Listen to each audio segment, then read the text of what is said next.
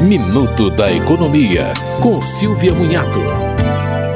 O Superior Tribunal de Justiça decidiu que é permitido ao fisioterapeuta e ao terapeuta ocupacional diagnosticar doenças, prescrever tratamentos e dar alta terapêutica. O colegiado mudou decisão anterior que atribuía essas tarefas apenas aos médicos. Fisioterapeutas e terapeutas ocupacionais só poderiam executar as técnicas e métodos prescritos. A ação foi movida pelo Sindicato Médico do Rio Grande do Sul contra resoluções do Conselho Federal de Fisioterapia e Terapia Ocupacional.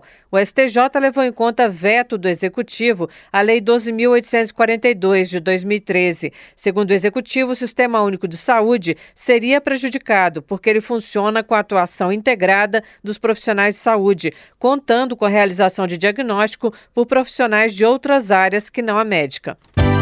Você ouviu Minuto da Economia, com Silvia Munhato.